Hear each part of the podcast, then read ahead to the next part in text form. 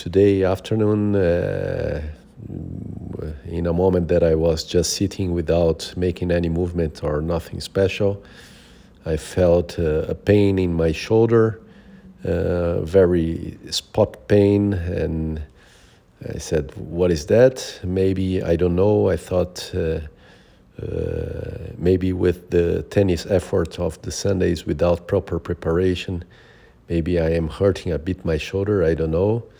Uh, I don't think so. I think everything is okay. But these are some signs that it's uh, better to to be careful and, and take a look at it.